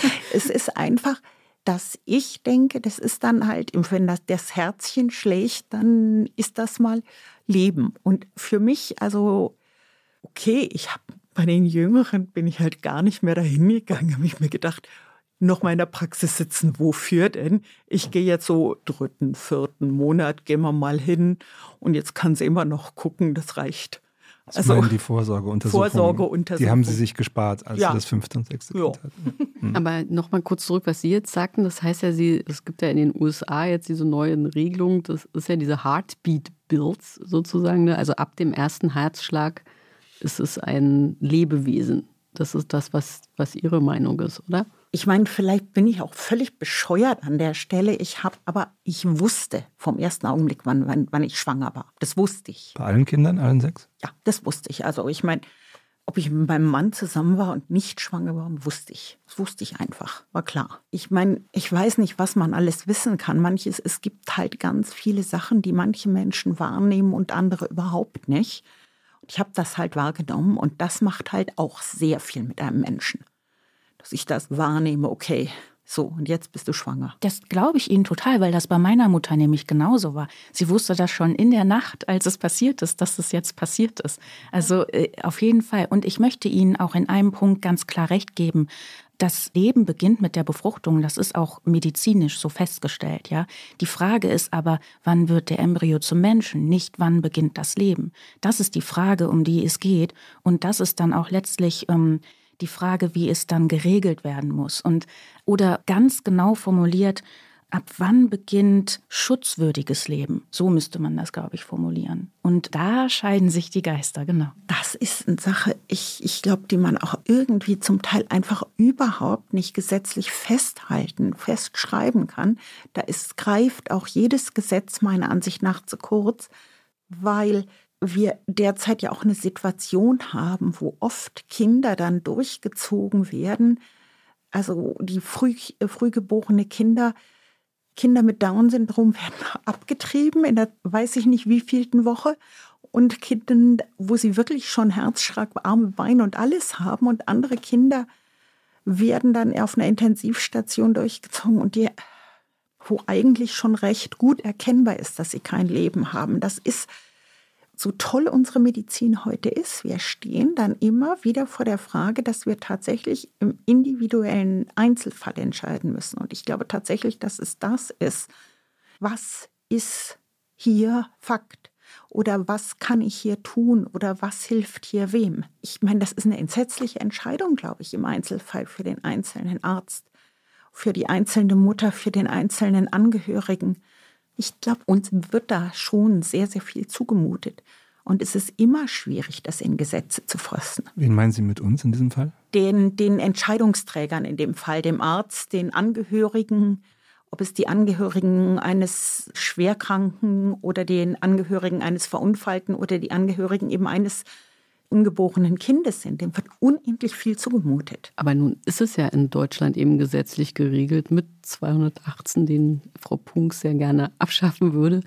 Sie wollen den ja eigentlich nicht abschaffen. Sie finden das ja eigentlich insofern ganz gut und richtig geregelt, oder? Ja, aber nicht, weil ich weiß jetzt, wann das Leben entsteht oder wann das ein Leben wirklicher Mensch ist, also weil ich das nämlich nicht weiß, sondern aus einem anderen Grund. Und zwar kenne ich halt mehrere Frauen, die im Nachhinein unter einer unter Druck getroffenen Entscheidung leiden, und zwar ernsthaft oder zerbrochen sind, auch wirklich zerbrochen sind unter einer Entscheidung. Ich habe Nach ja, einer Abtreibung. ja, genau, nach einer Abtreibung nie wieder ein Kind kriegen können. Und äh, ja, meine Tante ist ja Ärztin, Psychologin und seitdem Dauergast in der Praxis. Ne? Also weil es diese, ich habe mein Kind wirklich verloren und jetzt habe ich keins und jetzt kann ich, das kann ich nicht wieder gut machen, nur weil es mir damals nicht in den Kram passte. Das ist eine Belastung. So, ich habe mir selber das Leben verfuscht oder sowas liegt da. Und dann auch die andere Seite ist, und das hatte mal, ich meine, ich weiß, das hatte ich im Vorinterview auch gesagt, mein Ältester hat, wurde mit 19 schwanger und dann hat meine Schwester sie gefragt, sag mal, wenn du, wenn du denkst, dass das ein Mensch ist, dann behalt es. Wenn du denkst, ja, das ist nur ein Zellhaufen, ist egal. Mhm. Ähm, dazu mehrere Sachen. Zum einen natürlich, es gibt auch Frauen, die eine Abtreibung später bereuen, halt, und das ist, wenn sie nicht autonom getroffen wurde. Ne? Also wir müssen ja unterscheiden zwischen einer selbstbestimmt getroffenen Entscheidung, dass man diese ungewollte Schwangerschaft abbrechen möchte. Und es gibt Frauen, die tatsächlich in einem Konflikt sind oder die auch vom Partner oder der Familie unter Druck gesetzt werden. Seit den 80er Jahren gibt es Studien zu äh, dem Thema, was passiert mit Frauen, die selbstbestimmt eine ungewollte Schwangerschaft abbrechen. Und diverse Studien haben ergeben, dass diese Frauen danach in der Regel kein Trauma haben und auch glücklich sind mit ihrer Entscheidung auch noch Jahre danach. Deswegen, ne, da muss man unterscheiden. Und, ja. und wichtig ist natürlich, und das ist auch etwas, was ich bei uns in Deutschland kritisiere, wir haben ja die Beratungspflicht, ja. Das heißt, ich muss mich ja beraten lassen, auch wenn ich gar keinen Konflikt habe. Aber wie gut ist eine Beratung, wenn sie unter Zwang stattfindet? Das heißt, meine Forderung wäre, dass man eine plurale, wohnortnahe, neutrale, umfassende Beratung sicherstellt, die freiwillig ist und die der kontraproduktiven Pflichtberatung entgegengesetzt wird. Das heißt, dass alle Frauen, die eine Beratung brauchen und wollen, eine bekommen sollen, auch über die mögliche Geburt hinaus. Das ist wichtig, das fehlt. Aber die Beratungspflicht ist kontraproduktiv. So, das war der eine Punkt. Den anderen Punkt habe ich jetzt vergessen, der fällt mir aber gleich bestimmt wieder ein. Aber Frau Adler, Sie sitzen schon ganz unruhig genau. da. Genau. Also zu dem einen Punkt kann ich sagen, ich habe den Eindruck, also das ist aber jetzt, das kann ich nicht so ganz festschreiben, dass es für einige von den, ich sag mal, Mädels ganz gut ist, wenn dieser Druck besteht, in eine Beratung zu gehen. Du musst da jetzt hin, weil sie es sonst nicht schaffen, über einen dominanten Mann, über eine dominante gesellschaftliche Ordnung, Eltern, die dagegen sind oder so, sich selbst damit auseinanderzusetzen. Es gibt einfach, ich weiß nicht, wir sind wahrscheinlich beide in einer relativ starken Position als Frau, also sicher in meiner äh, Haltung gegenüber der Welt, also und es gibt halt so viele, die einfach echt schwächer sind als ich und echt in der Entscheidung auch so unsicher sind und sich dann von anderen entscheiden lassen. Und denen, für die möchte ich diese Pflichtberatung quasi, damit sie wirklich jemanden Dritten haben, der die Ohren aufspannt, um zu merken, Mill, du willst nicht wirklich abtreiben, sondern du willst nur machen, was die Mama sagt oder machen, was äh, der Partner sagt. Und ja, da ist eben meine Idee zur Pflichtberatung. Es ist zwar lästig für die Frau, die weiß, was sie will, sowohl für die Frau, die ein Kind, was möglicherweise behindert ist, austragen will, wie für die Frau, die sowieso weiß, dass sie abtreiben will, ist das lästig, aber es schützt die Frau und das Kind, wo die Entscheidung noch nicht klar ist. Und ich glaube, oder vielleicht die mit der Entscheidung ihrer Umwelt nicht konform geht. Ich meine, sie kann sich dann immer noch so oder so entscheiden, aber ich glaube, dass eine gut geführte Beratung im Prinzip den Rückhalt bieten würde oder bieten könnte, den diese Frauen brauchen. Ja, ich verstehe den Gedanken dahinter. Kann ich auch nachvollziehen, tatsächlich. Bedeutet natürlich trotzdem, dass alle anderen Frauen nach wie vor bevormundet werden, ne? indem die eine Beratung in Anspruch nehmen müssen, indem die sich nicht mit ihrer Ärztin, mit ihrem Arzt besprechen können. Ja, also das könnte man ja auch sagen, dass der Arzt mit der Frau spricht und sie unterstützt oder berät. Nein, man muss erst einen Termin finden und das ist auch ein Problem, einen Termin zu finden bei einer staatlichen Einrichtung. Und dann muss man wiederum zu einem anderen Arzt, der dann den Abbruch vornimmt, wenn man sich dafür entscheidet. Das heißt, man muss sich an mehreren Stellen, wenn man Pech hat, rechtfertigen. Man kriegt ja auch nur den Schwangerschaftsabbruch bewilligt, wenn die Beraterin diesen Schein unterschrieben hat. Ja? Also da sind viele Stufen. Was bedeutet wiederum, dass ich als schwangere Person gezwungen werde, in einem körperlichen Zustand zu bleiben, der für mich unerträglich ist. Es reicht nicht, sich mit meiner Frauenärztin zu beraten, sondern ich werde gezwungen, mehrere Stationen zu durchlaufen und ähm, überhaupt erstmal Termine zu machen. Und das ist ja auch ein Punkt. Ne? Sagen wir mal, da ist eine Frau, die ist unsicher und wird vielleicht unter Druck gesetzt. Die muss auch das durchlaufen. Die muss auch erst jemanden anrufen, muss Termine machen, muss da anrufen und da und da. Das ist aus, das ist eine große Belastung, selbst für Frauen, die jetzt in keiner Konfliktsituation sind. Das ist mit Sicherheit. Und das ist also nicht nur in diesem Bereich. Also ich meine, ich finde das noch viel ärgerlicher, wenn es darum geht, dass man Gelder für ein behindertes Kind beantragen muss. Oder ich meine, unsere Gesellschaft ist echt totbürokratisiert. Man könnte das, und das ist aber eigentlich kein Paragraphenproblem, sondern ein Managementproblem, würde ich sagen, dass also eine Frauenärztin im Prinzip den Termin bei der Beratung gleich geben könnte und sagen, eben auch weiterleiten, da ist dann, das ist, denke ich, tatsächlich mehr ein Managementproblem, was wir überall haben. Ich glaube, dass äh, Deutschland sehr bürokratisch ist. Darauf können wir uns wahrscheinlich hier am Tisch Stimmt. alle einigen. Ich wollte jetzt nochmal auch zurück. Mhm also Richtig. was Sie sagten, ist ja, dass es sehr viele Hürden gibt innerhalb dieser Beratung, sozusagen, dass man eben diese vielen Termine und so weiter macht. Also Sie haben den Eindruck, es sind eben zu viele Hürden und es wird einem immer schwieriger gemacht. Und Sie sagen ja eigentlich, diese Hürden sind gut, damit man sozusagen mehr darüber nachdenkt. Nein, und damit die Frauen, ich glaube ich ganz ehrlich auch, damit die Frauen eine Möglichkeit haben, aus diesem ihrem direkten sozialen Umfeld und dem Druck in ihrem Umfeld rauszukommen. Das heißt ja auch, wenn Sie sagen, 218 soll bleiben, dann würde die Abtreibung weiterhin ja eine Straftat bleiben. Und das finden Sie auch weiterhin gut. Warum? Weil, ich meine, da ist, muss ich ganz ehrlich sagen, für mich aus, aus meiner Perspektive weiß ich, es ist halt von Anfang an Mensch. Das ist aber meine Perspektive. Es ist also nicht für jeden eine Straftat, aber diese Straftat steckt, vielleicht auch für mich ist dieses, die, die sich so leicht machen, die Herren der Schöpfung, dass ich die ein bisschen abschrecken möchte.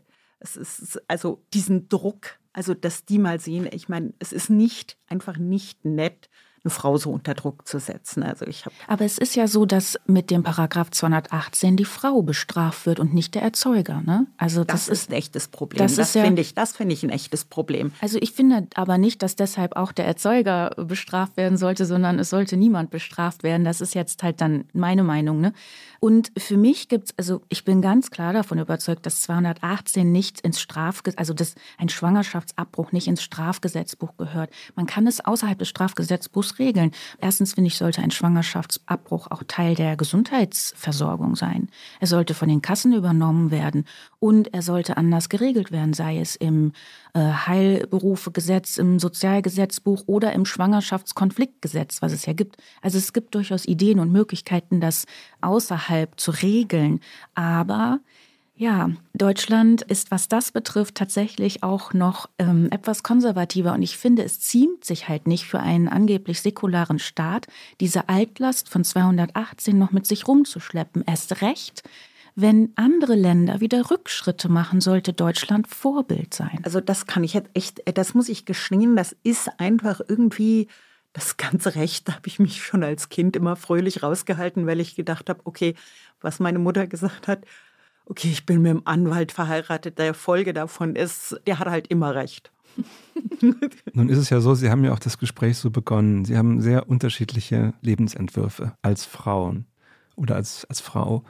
Sie haben beide Dinge erlebt oder ein Leben gelebt, das der andere oder die andere nicht erlebt hat.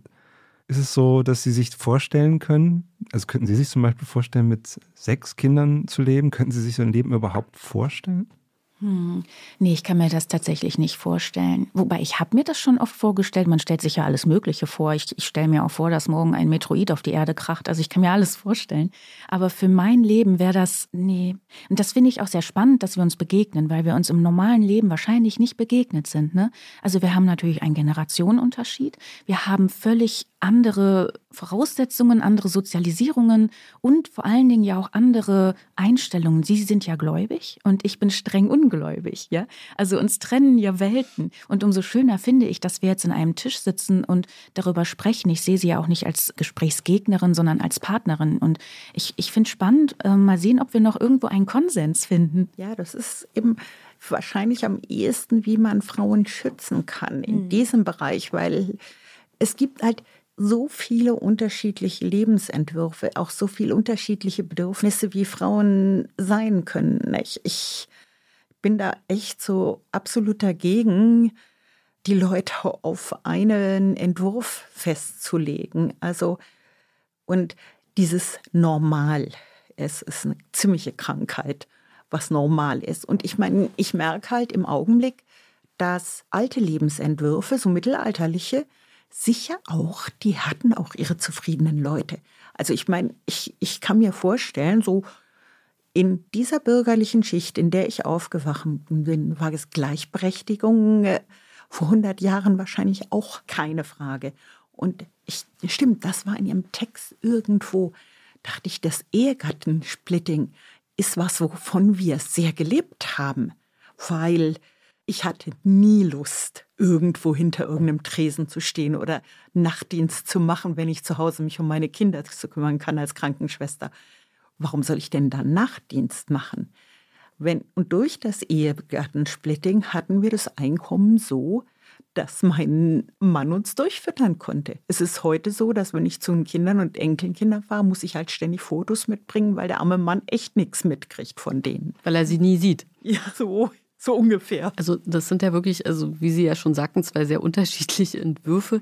Können Sie sich denn, Frau Adler, ein Leben vorstellen, wie es Frau Punks führt? Also für sich? Das habe ich mir schon überlegt. Was mache ich denn, wenn ich keine Kinder habe? Aber ich glaube, es wäre immer ein extrem, im Verhältnis extrem soziales Leben gewesen. Also das, also das, was mein Mann eben auch führt, wir führen das quasi parallel, ja. Das ist ja quasi ein Parallel zum Teil. Er ist einfach, wenn er um 10 aus der Klinik heimkommt, weil noch ein Notfall war, dann kommt er um 10 heim. Und heute sind die Arbeitszeiten eher kürzer, als als wir uns kennengelernt haben. Warum wollten Sie denn überhaupt Kinder haben? Fragen Sie meinen Bauch. also, ich meine, warum will ich denn einen Partner haben? Ich bin, ich wollte einen Partner wirklich nur haben, um Kinder zu haben, muss ich gestehen. Ich habe. Und wie findet der Partner das? Zeitweise anstrengend. Ganz ehrlich. Also, also auch zum Thema Sex haben wir hier unterschiedliche Meinungen. Extrem unterschiedliche. Nein, ich glaube, das sind nicht mal Meinungen, das ist einfach eine Wahrnehmung. Das ist einfach wie. Äh also haben Sie das nie in Frage gestellt, den Kinderwunsch? Oder haben Sie irgendwann mal an einem Punkt gedacht, ist das richtig, möchte ich das und warum und, und was ist der eigentliche Grund? Oder war das, weil Sie, da, weil Sie schon so aufgewachsen sind? Sie, kommen, Sie haben ja ziemlich viele Geschwister, ne? Ja, nee, aber das war nicht, weil ich so aufgewachsen bin, sondern ich habe halt mir den Wunsch, dass schon so in München damals, wir, wir sind mit nach Wackersdorf gegen Atom demonstrieren gegangen und so. Und da habe ich mir schon irgendwie, da war halt dieser Gedanke, kann ich in diese Welt, was ja heute wieder sehr aktuell ist, kann ich in diese Welt denn eigentlich Kinder setzen? Mhm. So rum. Mhm. Aber der Wunsch war da, wie bei anderen der Wunsch nach Sex halt. Ne? Also der also, war von klein auf da. Der ja? Wunsch war da. Okay. Der Wunsch war viel länger da als irgendwie, was soll denn Männer da? Das war so ein überflüssiges. Nein, das, der Mann war quasi die Rahmenbedingung, damit man Kinder kriegen kann. so. Ich mag Ihre Ehrlichkeit. so ehrlich. Also. Aber haben Sie darüber mit Ihrem Mann dann gesprochen und wie sieht der das? Manchmal halt leicht frustriert. Ich weiß ja, dass du keine Lust hast. Hm. Ich meine, es ging halt immer für mich nur, weil ich ihn sehr lieb habe und hm. weil ich es ihm Freude machen wollte. Okay. Aber Sie haben für sich gar kein Interesse an Sexualität, nee. ne? Okay. Ich würde mich jetzt also inzwischen kann ich das. Inzwischen bin ich ja stark genug, um mich dazu outen. Ich bin einfach so quasi asexuell. Ich weiß nicht, wie mhm. weit das geht hin und her, aber mhm. also so randständig, so schon. Ne? Also einen ganz starken Kinderwunsch, aber wofür den Mann? Du haben Sie ja vorhin gesagt, dass Sie sich wahrscheinlich auf etwas einigen können, und zwar, wie man die Frauen schützen könnte. Da würde mich jetzt ja doch interessieren, welche Ideen es denn da von Ihnen beiden gibt. Also wie könnte man die Frauen denn schützen? Also ich denke zwei Sachen. Zum einen muss die Kriminalisierung und Stigmatisierung aufhören mit 218, denn damit schützt man Frauen auch. Ich mache es mal ganz, ganz simpel. Stellen Sie sich vor, unsere Bundesregierung rutscht in ein paar Jahren nach rechts. Ja? Dann haben wir mit unserer Gesetzgebung die Basis dafür, dass wir hier ziemlich harte Verhältnisse haben. Und was ja viele Leute nicht wissen, ist, dass ja auch das Bundesverfassungsgericht 1993 nochmal klargestellt hat, dass es eine Rechtspflicht zum Austragen gibt. Pflicht. Das bedeutet, ich darf nur Sex haben, wenn ich bereit bin, jeden Embryo, der dadurch entstehen könnte, auszutragen. Aber eine Austragungspflicht verletzt die Menschenwürde. Und dass der Staat hat sich ja verpflichtet, die Gleichberechtigung voranzutreiben. Und wenn man in die in den Körper eines anderen Menschen eingreift, also die Autonomie und Integrität eines anderen Körpers verletzt, dann ist das verfassungswidrig. Und deshalb funktioniert 218 überhaupt nicht. Und Frauen schützt man, wenn das rauskommt aus dem Strafgesetzbuch, ganz klar. Da werden wir uns wahrscheinlich nicht einigen, aber worauf wir uns einigen können, ist, Frauen, die sich entscheiden, dass die Schwangerschaft auszutragen. Sie merken, ich sage übrigens nie Kind oder die mhm. Mutter, weil es ist ja noch kein Kind, es wird erst ein Kind, wenn es geboren ist. Und die Frau ist auch noch keine Mutter, ist vielleicht eine werdende Mutter, wenn sie das will. Das ist ihre Entscheidung und ihre Interpretation, ob sie das Wesen in ihrem Bauch als das größte Wunder bezeichnet oder eben als Zellhaufen. Beide Deutungen sind legitim. Sagen wir, die Frau entscheidet sich, die Schwangerschaft auszutragen dann braucht sie jede Unterstützung vom Staat, die es gibt. Also sie muss, wenn sie das möchte, auch können, ja? Und sie muss dann auch ein Beratungsangebot, ein freiwilliges wahrnehmen können. Und ich bin halt, ich mache jetzt den letzten Satz dazu, um das so zusammenzufassen. Ich bin für Selbstbestimmung. Die Selbstbestimmung der Mutterschaft und die Selbstbestimmung der Nichtmutterschaft. Und dazu gehört eine legale Abtreibung und auch Sterilisation und alles andere, wie für Mutterschaft auch alles gehört, was sie zum Beispiel betrifft. Und insofern ist meine Forderung kinderleicht, nämlich Freiheit. Und das ist das Problem, das ich ganz, ganz stark beobachte, eben also einfach in meinem Umfeld, auch bei jungen Frauen, dass die Selbstbestimmung zum Teil ja auch nur eingeschränkt ist. Ich habe auch noch eine andere Variante. Ich betreue zwei, inzwischen sind es Vätern von Borderline-Müttern, äh, also Borderline, also die Mütter sind Borderline beide. Und die schwanken in ihren Ansichten in ihren, innerhalb von 24 Stunden derart, dass das nicht ohne Dritte geht. Und die Freiheit des Menschen ist für mich halt tatsächlich insgesamt, ganz egal, die Würde des Menschen ist unantastbar, aber hm, die Freiheit begrenzt er manchmal selber dadurch, dass er inkonsequent ist, dass er krank ist, und da, das macht mich so, so eine grundsätzliche Freiheit äh, finde ich da sehr gefährlich. Also, dass die Freiheit einfach mal grundsätzlich. Ja, die Freiheit eine da, wo die Freiheit äh, meines Gegenübers anfängt. Ne? Das ist klar. Also, das ist damit inkludiert. Ne? Aber grundsätzlich muss es ein Selbstbestimmungsrecht über den eigenen Körper geben. Beispiel: Wenn neben Ihnen ein Mensch verblutet, ja, dann sind Sie gesetzlich nicht gezwungen, Blut zu spenden der kann sterben, aber sie sind gesetzlich nicht gezwungen, Blut zu spenden wegen der Selbstbestimmtheit ihres Körpers. Ne? Aber ich als Schwangere werde gezwungen staatlich, auch wegen der Austragungspflicht und wegen des Paragraphen, werde gezwungen, ein noch nicht existentes äh, Lebewesen auszutragen. Und es gibt in Deutschland kein einziges Gesetz, das exklusiv in den Körper eines erwachsenen Menschen eingreift. Aber die schwangere Person, für die gilt der Artikel, die Würde des Menschen ist unantastbar. Für diese Person gilt das nicht. Also einmal muss ich, also aus medizinischer Grund schon mal ganz klar, ich bin als Mediziner, bin ich komplett verpflichtet, ganz egal wie viele Stunden ich gearbeitet habe, lebensrettende Maßnahmen sofort einzuleiten. Als Mediziner, ja, aber wenn jetzt, wenn als Privatperson sind Sie nicht verpflichtet, ja, Blut aber zu wenn spenden. Ich, ja, Blutspenden betrifft ja keinen Notfall. Und im Notfall bin ich, wenn auf der Straße neben mir was passiert, bin ich als Krankenschwester verpflichtet zu handeln. Als Krankenschwester, genau. Aber wenn Sie jetzt nicht ärztliches Personal oder Arzt oder so sind, dann, ne? Also es geht ja nee, um, um aber ich meine, grundsätzlich diese Pflicht gilt, wenn ich es kann. Das heißt, ich meine, ein Dreijähriger ist nicht verpflichtet, irgendjemand zu helfen, sondern es geht darum, in dem Augenblick, wo ich helfen kann. Und das gilt dann vielleicht auch für die äh, Schwangere. Wenn in dem Augenblick, wo ich helfen kann, bin ich verpflichtet zu helfen. Dem Ungeborenen, dem genauso wie verpflichtet zu helfen wie dem, der neben mir verblutet. Dann, wenn ich das kann, wenn ich das gelernt habe, wenn ich die Möglichkeit habe, bin ich verpflichtet. Und das Interessante ist ja, wo die Ärzte ja ständig mal so kämpfen, ich bin nach 48 Stunden, wenn ich völlig übermüdigt und komplett fertig bin, bin ich immer noch verpflichtet zu helfen.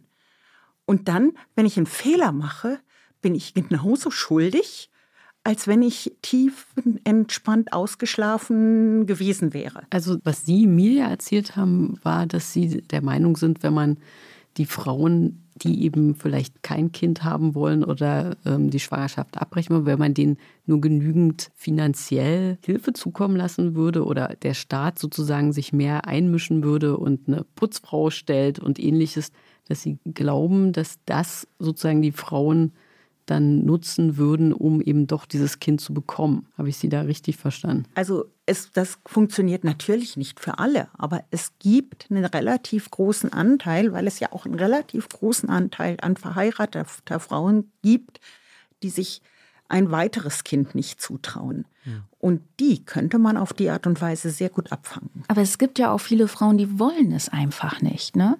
Also, die, die, also bei mhm. mir war es so, ich ja, habe ja auch ja, ja. abgetrieben und ich war in keiner sozialen Konfliktsituation. Ich wollte einfach diesen Embryo nicht haben. Ja, ja das und ist aber was anderes. Das ist dieses Problem, was wir jetzt haben mit dieser Perspektive auf die Konfliktberatung. Die einen, die sind einfach nur genervt davon, dass sie dahin müssen. Ich bin nicht genervt gewesen, sondern ich habe mich bevormundet gefühlt und der Staat hat versucht, meinen Schwangerschaftsabbruch zu verunmöglichen. Das ist der Punkt. Lästig oder nerven? Naja, mich nervt auch heute der Autofahrer, der mich angehupt hat, ja, so, weil ich ihm im Weg stand. Aber nein, ich werde staatlich bevormundet und meine Freiheit, meine Selbstbestimmung wird beschnitten und das geht nicht für einen angeblich säkularen modernen Staat. Okay, da habe ich das Gefühl, dass der Staat an, an viel mehr Stellen, also irgendwie meine Freiheit beeinträchtigt. Also ich meine. Aber wo denn noch außer äh, Sterbehilfe, was ja noch nicht geregelt ist, und äh, Schwangerschaftsabbruch? Das sind ja nur die Fälle, wo es um Leben und Tod geht. Aber ich meine. Theater mit Schulwahl, mit, ich fühle mich halt auch bevormundet, also durchaus, da wird eingegriffen, indem ich also irgendwie wenn sie nicht arbeiten, kriegen sie halt keine Rente. Ja, ob ich zu Hause arbeite, ist ja völlig egal. Aber da geht es ja nicht um ihren Körper. Hier ja. greift der Staat ja in meinen Körper ein. Ne? Also es geht also, ja um die Unversehrtheit meines Körpers, die der Staat mir dann aber nicht zusichert, weil er das Ungeborene als wichtiger und wertvoller erachtet als mein Leben beziehungsweise meine Selbstbestimmung. Das ist ja was anderes, als dass ich verpflichtet werde, arbeiten zu müssen, sonst kriege ich keinen, oder, oder, dass ich dann mich melden muss, um Hartz IV oder so zu bekommen. Ne? Das mag dann auch lästig sein und ja, bestimmt auch bevormundend äh, für manche Leute und so, alles richtig.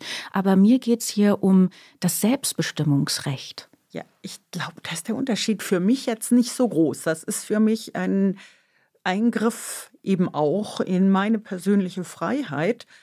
Und ich habe also irgendwie eben auch, das ist halt auch persönliches Erleben, eine Frank Freiheitsberauung durch Austragen einer Schwangerschaft nicht erlebt, muss man sagen. Ich meine, irgendwie älter werde ich so und die machen ja schon bei den Kassen, das sieht mir eher ein bisschen wie Freiheitsberaubung so aus, dass diese du kriegst Boni, wenn du irgendwie so und so viel Sport machst oder so.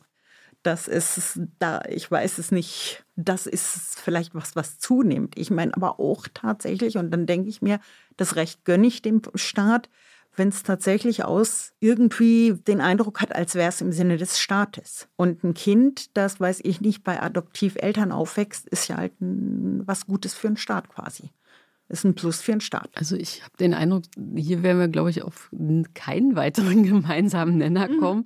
Aber mich würde jetzt doch interessieren, also auch Frage an Sie beide, ähm, gibt es etwas, was Sie jetzt hier mitnehmen aus dem Gespräch? Also etwas, was Sie von der anderen gelernt haben? Also erstmal glaube ich, was vielleicht auch, was wir jetzt heute zumindest ein bisschen gemeinsam haben, dass wir sehr ehrlich zueinander waren. Also Sie haben, ich finde das mega mutig, dass Sie gesagt haben, dass sie asexuell sind. Das ist eine wirklich mutige Aussage und da haben sie meinen höchsten Respekt vor.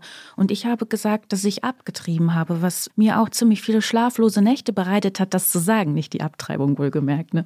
sondern das zu sagen. Und ich glaube, dass wir beide heute sehr mutig waren. Und das finde ich sehr schön. Und was wir voneinander lernen können, ich glaube, ich kann ganz viel von ihnen lernen, einfach schon, weil sie älter sind und viel mehr Lebenserfahrung haben. Und dafür müsste ich sie natürlich noch besser kennenlernen. Aber ich kann auf jeden Fall die, diese Ehrlichkeit und diese auch Unvoreingenommenheit und auch die Neugier, die sie ja mitbringen, auf mich zu treffen, das finde ich ganz toll. Und dafür danke ich ihnen auch. Ja, ein bisschen ähnlich sehe ich das auch. Ich finde das total spannend, einen ganz anderen Lebensentwurf. Und ich sage, ich meine, bei Ihnen ist das nicht so das Wutgefühl oder so. Ich hatte das mal irgendwie in der Uni, als ein Professor zu mir netterweise gesagt hat, ich bin, Sie glauben doch nicht, dass es asexuelle Menschen gibt. Da war ich so sauer. Das hat der Professor gesagt, ja? Ja. Okay. Mhm. Habe ich aber lernt. Ah, ja. Also ich meine, ich habe gedacht, okay, jetzt weiß ich, wie du tickst. Ja. Aber es ist halt irgendwie, es ist, wir müssen das Leben halt aus ganz verschiedenen Perspektiven sehen. Und für mich ist halt irgendwie, ich merke halt, wie viele Menschen es auch gibt, die den Zugang, den ich zu einer geistigen Ebene habe, einfach nicht haben. Und das ist aber, und dieses, dieses Bedürfnis, dass das eben nach Bedürfnis nach Kindern so unterschiedlich ist, wie, wie, wie, weiß ich nicht. Wie das Wetter, keine Ahnung. Das ist aber eben auch ein Bedürfnis wie nach Essen, was einem schmeckt, was weiß ich nicht. Es gibt so viele unterschiedliche Sachen.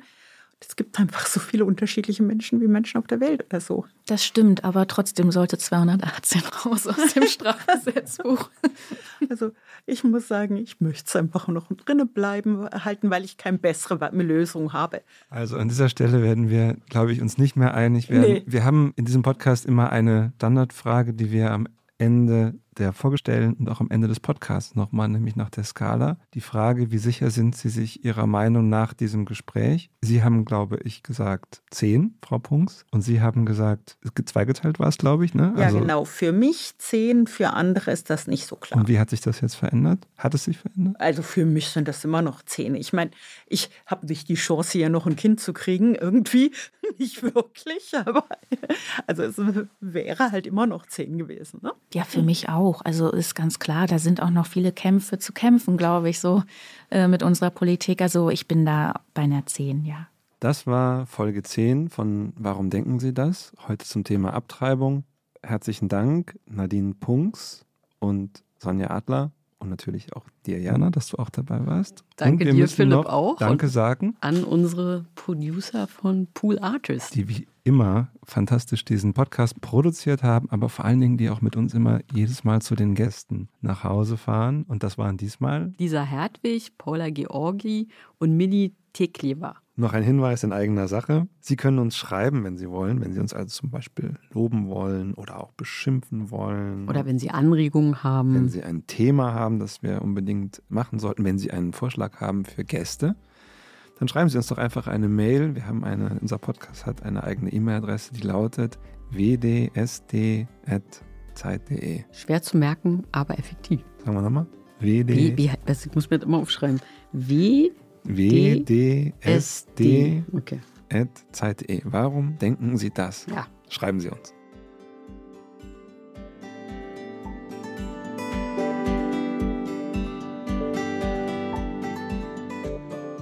Warum denken Sie das? Ist ein Podcast von Zeit Online, produziert von Pool Artists.